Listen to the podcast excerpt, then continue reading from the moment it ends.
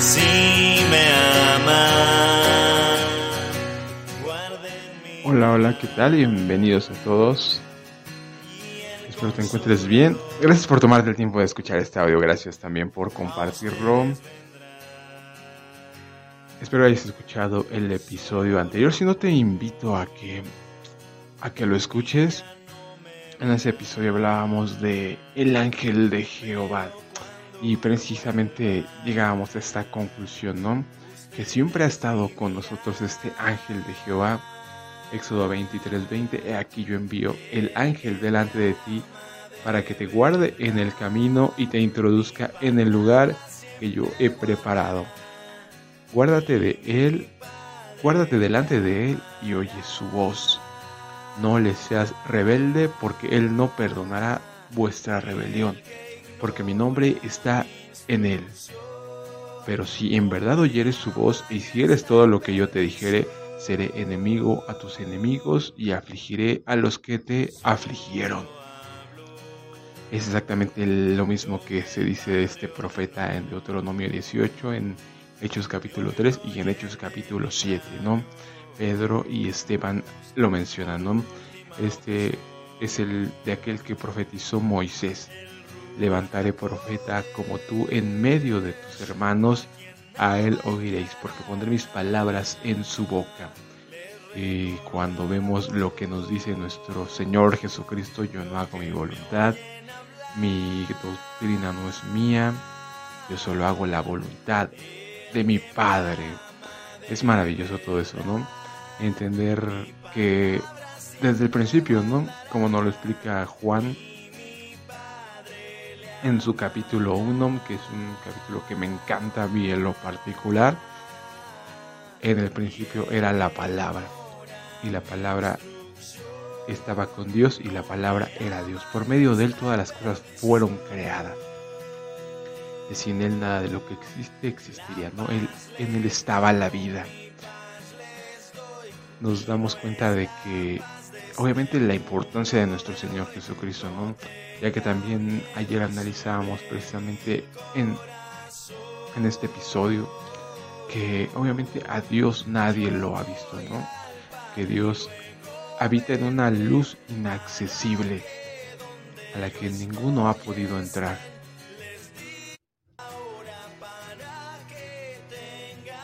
Precisamente en, en Juan capítulo 1, 18, ¿no? Nos lo explica, a Dios nadie le vio jamás. El unigénito Hijo que está en el seno del Padre, Él le declaró. El Hijo es el que nos muestra al Padre, no es algo que ya hemos analizado. Y, y obviamente nos, nos lleva a esto, ¿no? Primera de Timoteo 6:16, quien solo tiene inmortalidad, que habita en luz inaccesible, a quien ninguno de los hombres ha visto ni puede ver. Aquí nos deja claro, ¿no? A quien ninguno de los hombres ha visto ni puede ver, que habita en luz inaccesible, al cual sea la honra, el imperio, sempiterno. Amén. Salmo 104.2, el que se cubre de luz como de vestidura, extiende los cielos como una cortina.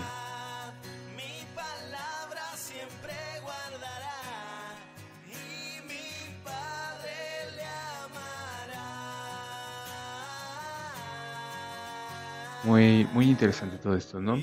Gracias al Padre que nos empieza a mostrar poco a poco todo el plan perfecto y empezamos a entender el papel tan, como nos diría, ¿no? He aquí pongo una piedra probada, piedra preciosa, ¿no? Piedra principal, cabeza del ángulo, ¿no? Que es nuestro Señor Jesucristo, como nos dice Juan. A Dios nadie le vio jamás, el unigénito Hijo que está en el seno del Padre, Él le declaró. Él es el que nos muestra al Padre, ¿no? Como nos dice Juan 14, si me conocen a mí, conocen al Padre, ¿no? Él es la imagen visible del Dios invisible y por eso Entonces tenemos que darnos cuenta de la importancia de, nuestro Señor Jesucristo y hoy por eso quiero que sigamos ahondando en esto, ¿no?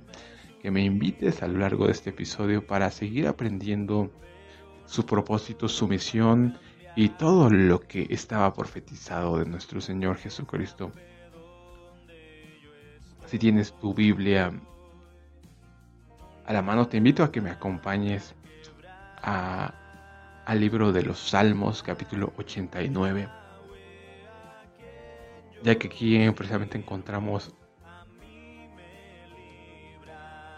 una descripción muy muy interesante. Salmos 89 a partir del versículo 19.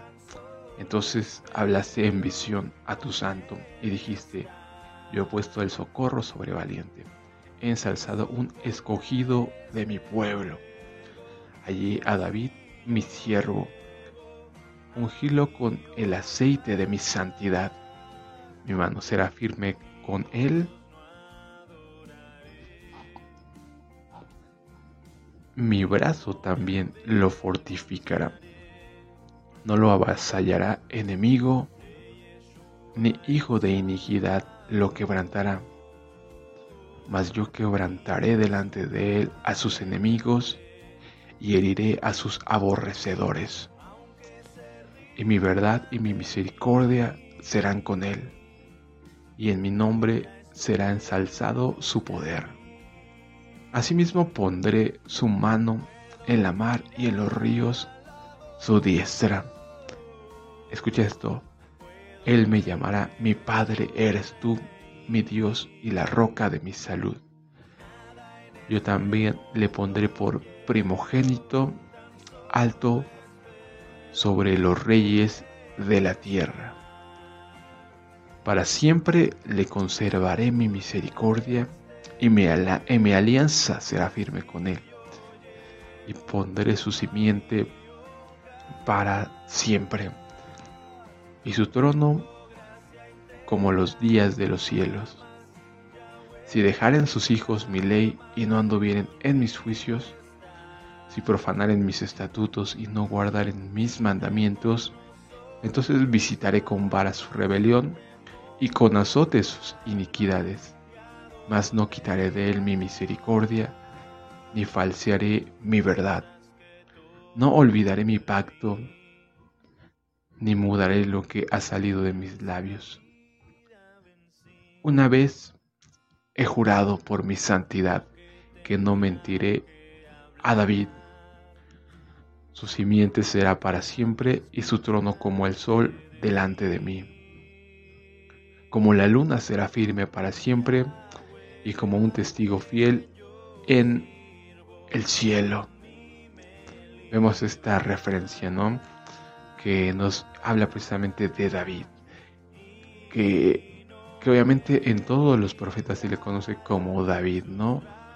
Ya lo vemos en el Nuevo Testamento diciéndole Jesús, hijo de David, mi siervo David, se menciona en los profetas, se, cuando nos habla precisamente el nuevo pacto de Jeremías, los huesos secos, la vara de José y la vara de Judá.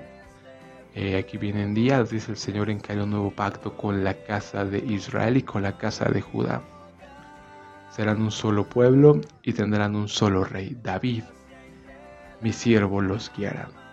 Aquí vemos esta promesa, ¿no?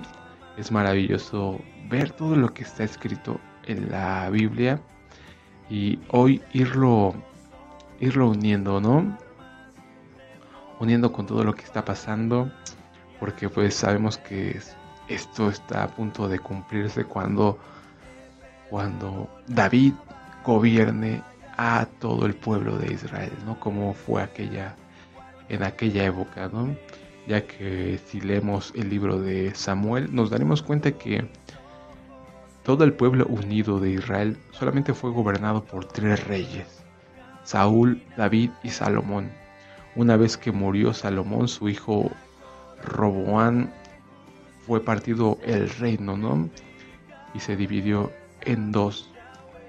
El reino del norte, que es conocido como la casa de Israel, Efraín o José, y el reino del sur que es conocido como la casa de David o el o Judá, ¿no?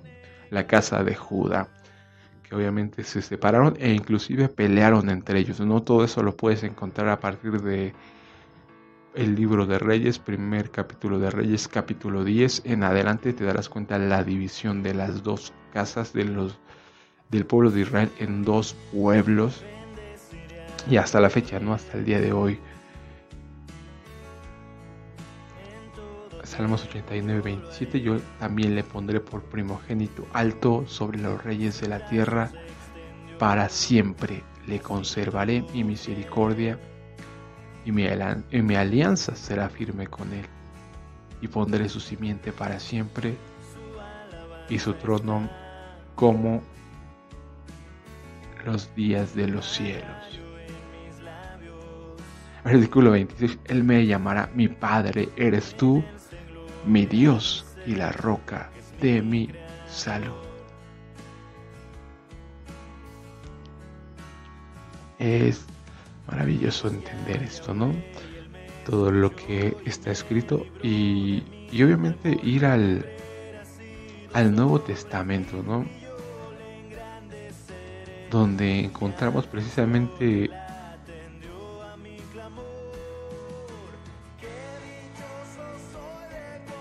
en Juan 3:35, el Padre ama al Hijo y todas las cosas dio en su mano.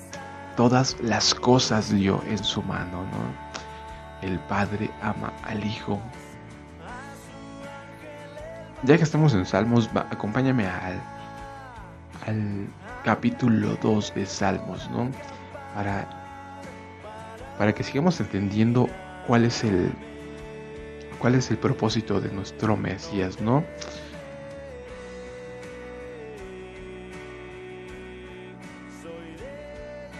Leamos desde el versículo 1 porque este, este capítulo me encanta, ¿no? Precisamente está hablando del final de los tiempos, algo que aún no ha sucedido, pero va a suceder porque escrito está. Capítulo 2, versículo 1, porque se amotinan las gentes y los pueblos piensan vanidad.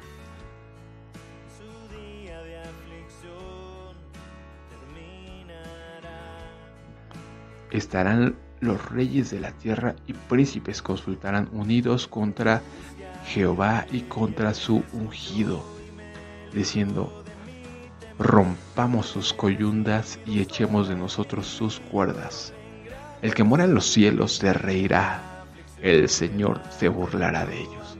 Entonces hablará a ellos y en su furor y turbarlos con su ira. Yo empero he puesto mi rey sobre Sión, monte de mi santidad.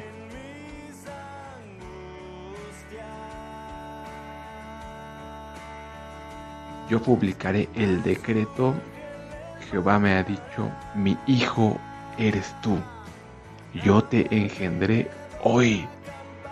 Pídeme y te daré por heredad las gentes y por posesión tuya los términos de la tierra quebrantarlos haz con vara de hierro, como vaso de alfarero los desmenuzarás. Y ahora reyes, entended, admitid corrección jueces de la tierra, servir a Jehová con temor y alegraos con temblor. Besad al Hijo, porque no se enoje y perezcáis en el camino.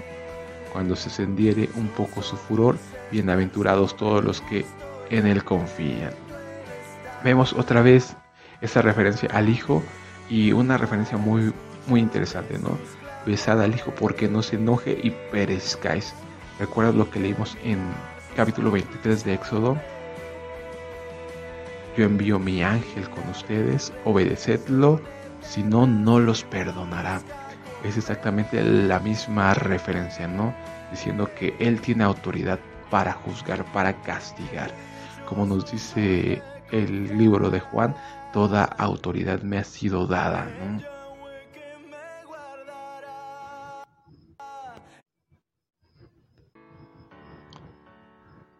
Este versículo 7 es muy interesante, ¿no? Debo publicar el decreto. Jehová me ha dicho, mi hijo eres tú. Yo te engendré hoy. yo publicaré el decreto, ¿no? Tal cual los que nos dice Juan, ¿no? Nadie ha visto a Dios sino el unigénito Hijo, ¿no? El que está en su seno es el que nos lo muestra. Mi Hijo eres tú, yo te engendré hoy. Y vemos el cumplimiento de esta de esta de esta profecía, ¿no? Mi hijo eres tú, yo te engenderé hoy. Mateo 3:17. He aquí una voz de los cielos que decía, Este es mi Hijo amado, en el cual tengo contentamiento.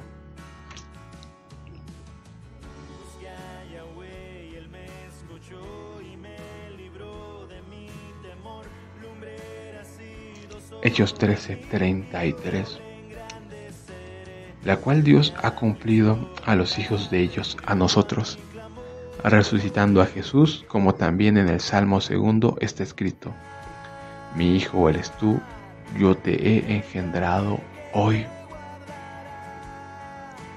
Hebreos 1:5 Porque a cuál de los ángeles dijo Dios jamás, mi hijo eres tú, hoy yo te he engendrado y otra vez yo seré a él padre y él me será a mí hijo.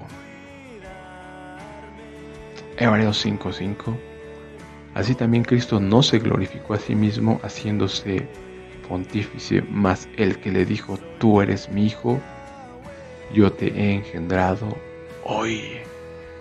Vemos la importancia, ¿no? El Hijo de Dios.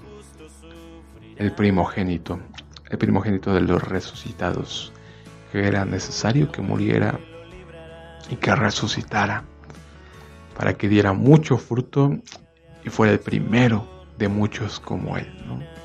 Tu obligación y la mía es seguir las pisadas de Jesucristo, andar como él anduvo. Si alguno dice que tiene el amor del Padre, debe andar como nuestro Señor Jesús anduvo, ¿no? no podemos quitar ni agregar nada de la escritura, ¿no? Tal cual todo lo que hizo nuestro Señor Jesucristo es nuestra obligación. Cumplirlo como Él lo cumplió.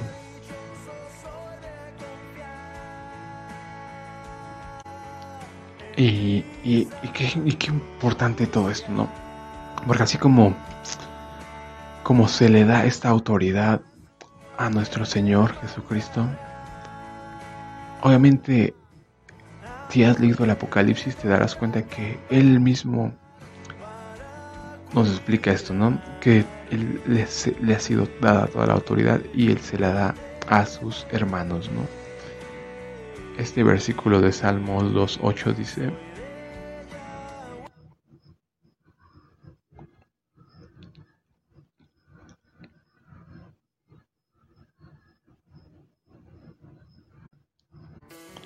Pídeme y te daré por heredad las gentes y por posesión tuya los términos de la tierra. Y escucha lo que dice Apocalipsis 2.26 en nuestro Señor Jesucristo hablando a las iglesias, ¿no?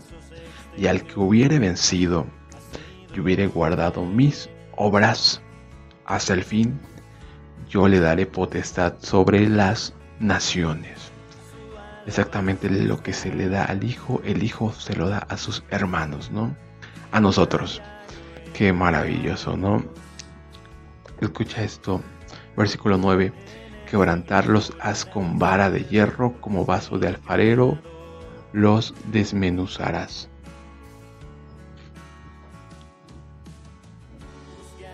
Esta es una profecía, ¿no? De nuestro Señor Jesucristo al que se le da esta autoridad, que de hecho está desde Génesis 49, ¿no? es el patriarca Jacob bendiciendo a sus hijos y es impresionante, ya hemos hablado de eso, ¿no? Espero ya lo hayas escuchado, cuando bendice a Judá y le dice en el versículo número 10 del capítulo 49 de Génesis, no será quitado el cetro de Judá y el, legislador de entre sus pies hasta que venga Shiloh y a él se congregarán los pueblos Eh, precisamente en Apocalipsis 12.5 nos, nos habla de, esto, ¿no? De, de la vara de hierro.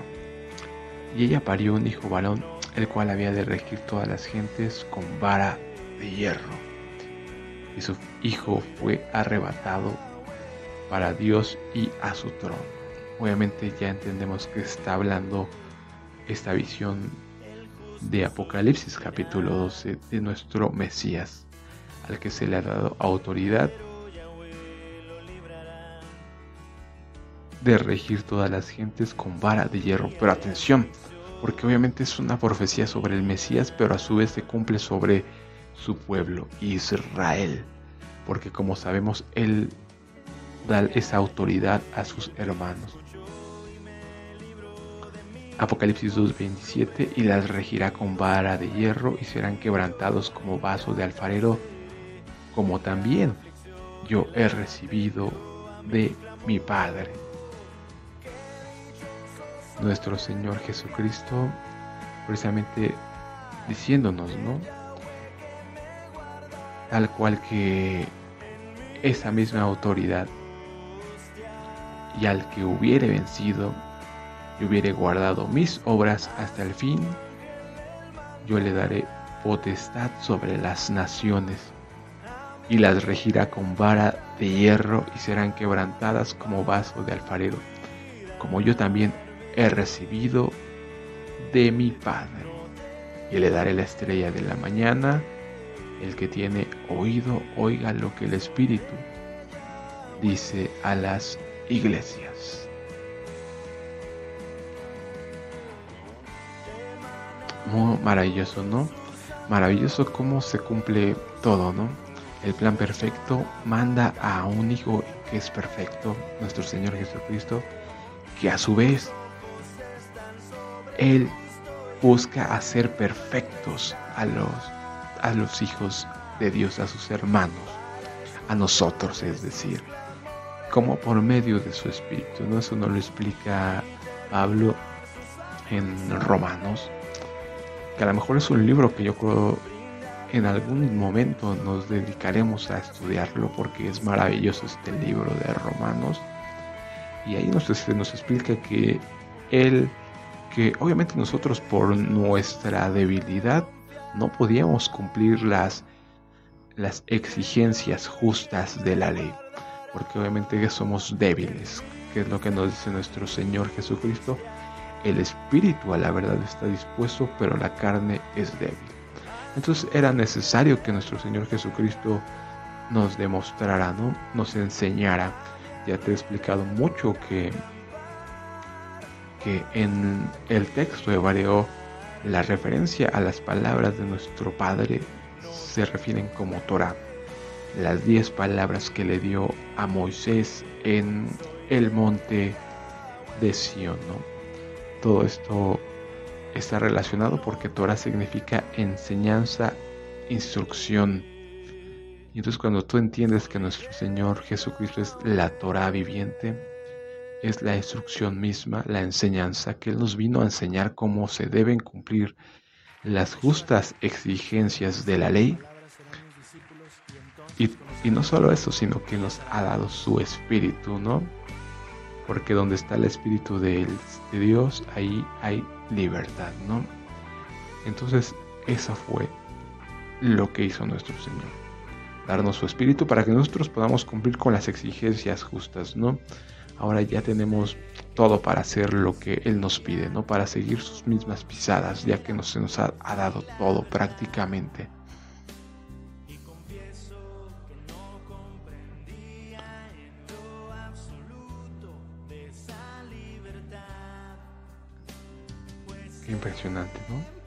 Quebrantarlos haz con vara de hierro. Como vaso de alfarero los de desmenuzarás. Versículo 12, besad al Hijo porque no se enoje y perezcáis. Aquí nos dice algo muy interesante la escritura, ¿no?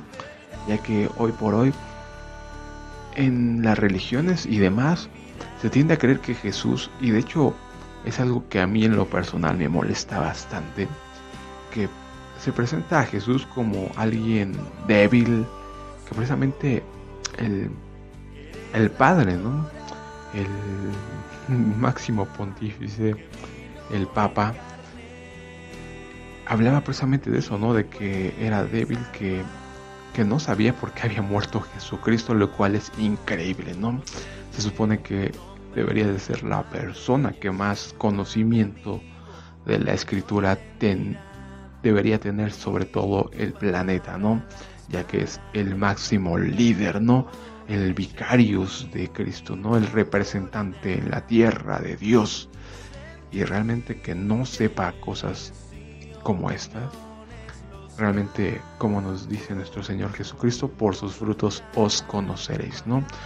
Dejadlos son ciegos, guías de ciegos. Pero sí, obviamente representan a, un Jesús que inclusive hippie, ¿no? Digamos que era simplemente amor y paz y, y demás, ¿no? Ya hemos hablado de que en el primer siglo hubo esa división de... Por eso se empezó a denominar el Antiguo Testamento y Nuevo Testamento, ¿no? Porque se asumía que el Dios del Antiguo Testamento era, era, un Dios malvado, un Dios castigador. Y por el contrario, el Dios del Nuevo Testamento, como Jesucristo, era un Dios de todo amor, no todo perdón, todo gracia, que es lo que hoy se enseña en las iglesias, no el Evangelio de la gracia. Tú simplemente declara que crees en Jesús en una declaración simplemente mental, no se queda en, en algo que tú haces, que tú crees, pero que no haces, ¿no? Ya he hablado mucho de eso, lo que nos explica Santiago, ¿no? Tú, tú crees que Dios es uno, bien haces, hasta los demonios creen y tiemblan, ¿no? Muéstrame, yo te voy a mostrar mi fe por mis obras, ¿no? Por sus frutos los conoceréis, es tal cual todo está unido, ¿no? Y aquí vemos algo muy interesante que es a lo que voy. Ya hemos leído en Éxodo 23, que el que castigaba era el ángel, ¿no? Y aquí yo, envío mi ángel con ustedes, obedecedlo, cuidados, cuidadlos. Y escucha lo que dice aquí Salmos 2.12. Besad al Hijo porque no se enoje y perezcáis en el camino. Te das cuenta que es muy similar a lo que se dice de el ángel de Jehová. Obviamente estamos hablando de la misma persona de nuestro Mesías. Cuando se encendiere un poco su furor, bienaventurados los que en él confían. Y escucha lo que dice esto. Apocalipsis 6, 16. Y decían a los montes y a las peñas, caed sobre nosotros. Estamos hablando del apocalipsis del final, ¿no? Y escondednos de la, de la cara de aquel que está sentado sobre el trono. Y escucha esto, escucha esto, pon atención. Y de la ira del cordero. Estás escuchando lo que dice la escritura, la ira del cordero. Sí, si tú has leído toda la, toda todos los profetas, te darás cuenta que el que pisa el lagar de la ira es nuestro Señor Jesucristo, aquel que pintan como hippie, aquel que pintan que es todo amor, Él está castigando al mundo, ¿no? Y de la ira de el Cordero, ya que también es un tema muy interesante, ¿no? Ya que cuando se habla de Jehová Shabbaot, obviamente a quién se está refiriendo al Señor de los ejércitos, ¿no? Y si tú has leído el Apocalipsis, te darás cuenta que el que viene con, con estas huestes celestiales, obviamente a la batalla de Armagedón, es nuestro Señor Jesucristo, ¿no? Entonces, ¿qué nos quiere decir esto? Pues sí, que nuestro Señor Jesucristo es al que se le conoce como Jehová Shabbat, el Señor de los ejércitos celestiales, ¿no? Ya que como nos ha dicho, como hemos estado entendiendo, ¿no? A Él se le ha dado autoridad sobre toda la tierra. Pídeme y te daré las naciones. Apocalipsis 19:15. Y de su boca sale una espada aguda para ir con ellas a las gentes. Y él los regirá con vara de hierro y pisa el lagar del vino del furor de la ira del Dios Todopoderoso. Él es el ejecutor de la ira. Como nos dice también Juan, por él todas las cosas fueron creadas y él mismo es el que eh, aplica el juicio, no la ira del Cordero. Aquí nos lo deja muy claro todo, toda la escritura. No es perfecta, ya que hoy nos estamos dando cuenta que muchas cosas que no entendíamos era por nuestra ignorancia, por nuestra falta de conocimiento y posiblemente porque no teníamos este espíritu de verdad, ¿no? que nos lleva a toda verdad. Hoy el Padre ha abierto los ojos de los ciegos, los oídos de los sordos, y tú y yo estamos entendiendo las maravillas, ¿no? Escucha esto. Apocalipsis capítulo 19. Y yo me eché a sus pies para adorarle y él me dijo, mira, que no lo hagas, yo soy siervo contigo y con tus hermanos que tienen el testimonio de Yeshua. Adora a Dios porque el testimonio de Jesús es el espíritu de la profecía. También, qué impresionante, ¿no? Recuerda lo que también nos dice el mismo Apocalipsis, que los hijos de Dios son los que guardan los mandamientos y tienen el testimonio de Yeshua, el testimonio de Jesucristo. ¿Y qué nos dice aquí? Porque el testimonio de Jesús es el espíritu de la profecía. Nos lleva otra vez a la profecía, la importancia de los profetas y de toda la profecía. ¿no? Vemos aquí que Juan es tal cual un profeta, ¿no? porque el testimonio de Jesús es el espíritu de la profecía. Y vi el cielo abierto y aquí un caballo blanco, y el que estaba sentado sobre él era llamado fiel y verdadero, el cual con justicia juzga y pelea, y sus ojos eran como llama de fuego, y había en su cabeza muchas diademas. Obviamente ya sabemos que se le dio, ¿qué dice Salmos? Pídeme las naciones, ¿no? Y te las daré pídeme y te daré todas las naciones. Muchas diademas y tenía un nombre escrito que ninguno entendía sino él mismo. Y estaba vestido de una ropa teñida en sangre. Y su nombre es llamado la palabra de Dios. Y los ejércitos que están en el cielo le seguían. ¿Estás escuchando? Los ejércitos que están en el cielo le seguían en caballos. Sí, Jehová Sabaoth, el Señor de los ejércitos. Le seguían en caballos blancos, vestidos de lino finísimo, blanco y limpio. Y de su boca sale una espada aguda para herir con ella las naciones. Y él los regirá con vara de hierro y él pisa el lagar del vino del furor de la ira de Dios, del Dios todopoderoso, del Shaddai. Y en su vestidura y en su muslo tiene escrito este nombre. Rey de reyes y Señor de señores. Y vi un ángel que estaba en el sol, clamó con gran voz diciendo a todas las aves que volaban por medio del cielo, Venid y congregaos a la cena del gran Dios, para que comáis carnes de reyes y de capitanes, y carnes de fuertes y carnes de caballos, y de los que están sentados sobre ellos, y carnes de todos, libres, siervos y pequeños y de grandes. Y vi la bestia y los reyes de la tierra y sus ejércitos congregados para hacer guerra contra el que estaba sentado sobre el caballo y contra su ejército. Y la bestia fue presa con ella, y con ella el falso profeta que había hecho las señales delante de ella, con las cuales había engañado a los que tomaron la señal de la bestia y habían adorado su imagen. Estos dos fueron lanzados vivos dentro de un lago de fuego ardiendo en azufre, y los otros fueron muertos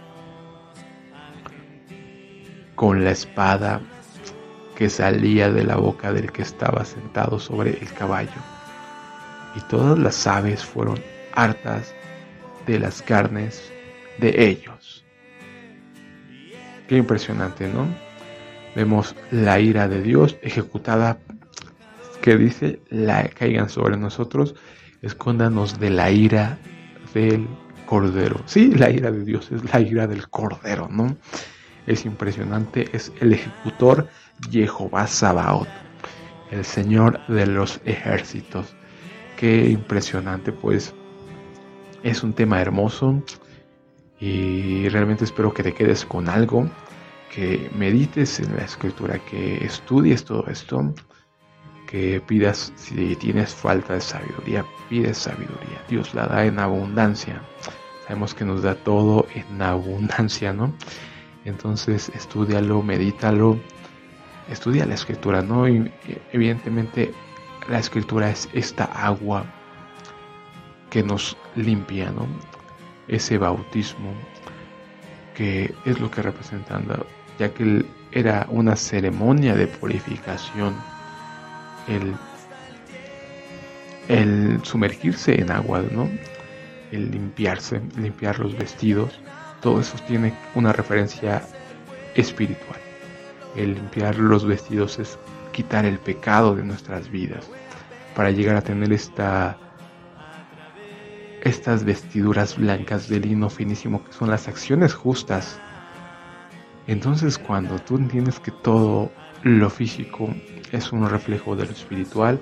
¿Por qué los sacerdotes tenían que lavarse las manos y los pies para entrar a ministrar en el templo? ¿Por qué tenían estos espejos en los que no podían tener? Porque obviamente tienes que tener manos limpias, tus pies que te llevan al camino derecho, ¿no? Por eso tenemos que estar completamente limpios, ¿no? Es lo que les decía nuestro Señor Jesucristo a sus apóstoles ustedes ya están todos limpios por la palabra. Cuando le, precisamente en esta escena donde les lava los pies a todos, ¿no? Y Pedro dice, ay, le dice Pedro, no, yo no soy digno de que me laves, no me laves los pies, Señor. Dice, si no te lavo los pies, no tendrás parte conmigo. ¿Y qué dice Pedro? Ah, entonces lávame la cabeza. De...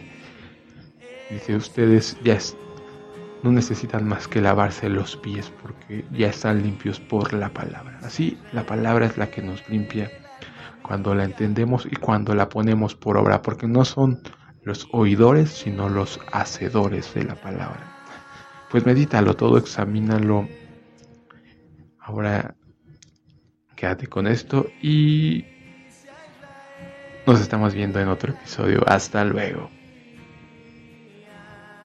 Yeshua dijo, si permanecen en mi palabra serán mis discípulos y entonces conocerán la verdad y les hará libres.